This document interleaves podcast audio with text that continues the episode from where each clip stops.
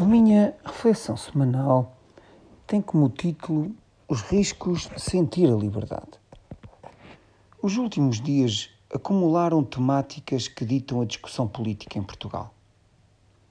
A amplitude é grande e percorre matérias como a revisão constitucional, a sua pertinência e utilidade num contexto de uma crise inflacionista, a reformulação governativa de secretário de Estado que é interpretada de forma dual, ou seja, a oposição tenta criar um ambiente de desgaste e cansaço e, por sua vez, o PS realça a importância da alteração estrutural necessária para o bom funcionamento do governo.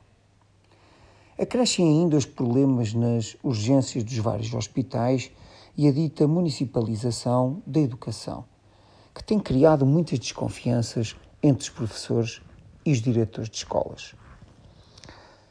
Apesar da panóplia de assuntos para refletir, os acontecimentos internacionais que envolvem o protesto coletivo e cívico contra orientações políticas que invadem e violentam as liberdades individuais, como é o caso dos tumultos no Irão e na China, fazem destes o objeto da minha atenção e inspiração.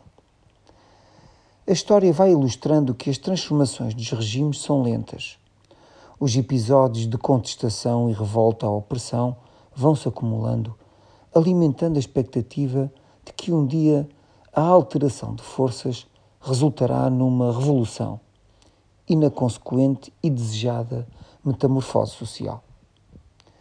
A coragem de confrontar regimes que utilizarão todos os recursos disponíveis, inclusive a força para abafar e controlar qualquer tipo de exteriorização coletiva, atribui o verdadeiro sentido na luta pela liberdade, independentemente da imprevisibilidade do futuro.